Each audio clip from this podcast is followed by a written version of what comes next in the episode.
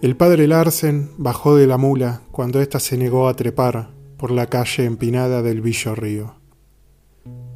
Vestía una sotana que había sido negra y ahora se inclinaba decidida a un verde botella, hijo de los años y de la indiferencia. Continuó a pie, deteniéndose cada media cuadra para respirar con la boca entreabierta y diciéndose que debía dejar de fumar con la pequeña maleta negra que contenía lo necesario para salvar las almas que estaban a punto de apartarse del cuerpo y huir del sufrimiento y la inmediata podredumbre. No lo precedía un monaguillo con una campanilla, nadie agitaba una vinagrera, nadie rezaba, salvo él durante cada descanso. La pequeña casa pintada de un sucio blanco estaba emparedada por otras dos, casi iguales, y las tres se abrían al camino de tierra dura por puertas hostiles y estrechas.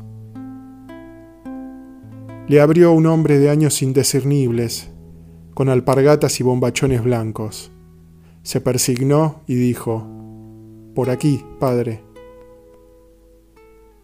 Larsen sintió la frescura de la pieza encalada y casi olvidó el sol agresivo de las calles mal hechas. Ahora estaba en una habitación pobre de muebles. En una cama matrimonial, una mujer se retorcía y variaba del llanto a la risa desafiante. Después llegaron palabras, frases incomprensibles que atravesaban en silencio. La momentánea quietud del sol buscando llegar a las sombras que se habían aproximado.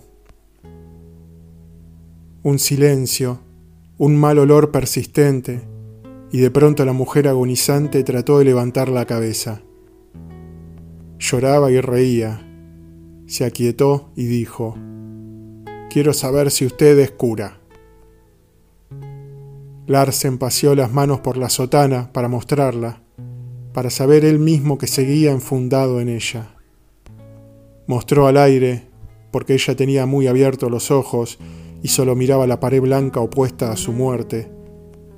Mostró estampas de bruscos colores desleídos, medallas pequeñas de plomo, achatadas por los años, serenas algunas, trágicas otras, con desnudos corazones asomando exagerados en pechos abiertos y de pronto la mujer gritó el principio de la confesión salvadora. El padre Larsen la recuerda así. Con mi hermano, desde mis trece años, él era mayor, jodíamos toda la tarde de primavera y verano al lado de la sequía, debajo de la araucaria, y solo Dios sabe quién empezó o si nos vino la inspiración en conjunto. Y jodíamos y jodíamos porque, aunque tenga cara de santo, termina y vuelve y no se cansa nunca. Y dígame qué más quería yo. El hermano se apartó de la pared, dijo no con la cabeza y adelantó una mano hacia la boca de su hermana, pero el cura lo detuvo y susurró, Déjala mentir, deja que se alivie. Dios escucha y juzga. Aquellas palabras habían agregado muy poco a su colección.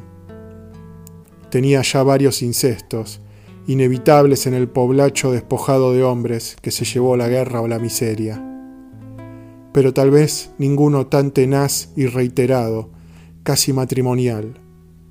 Quería saber más y murmuró convincente, es la vida, el mundo, la carne, hija mía.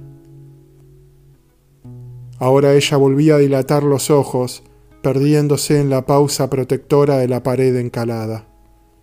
Volvió a reír y a llorar sin lágrimas, como si llanto y risa fueran sonidos de palabras y graves confidencias. Larsen supo que no estaba moribunda ni se burlaba.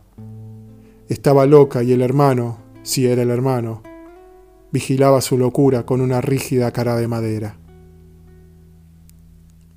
Equivocándose, ordenó Padres Nuestros y Ave Marías y, como en el pasado, vaciló con el viejo asco mientras se inclinaba para bendecir la cabeza de pelo húmedo y entreverado.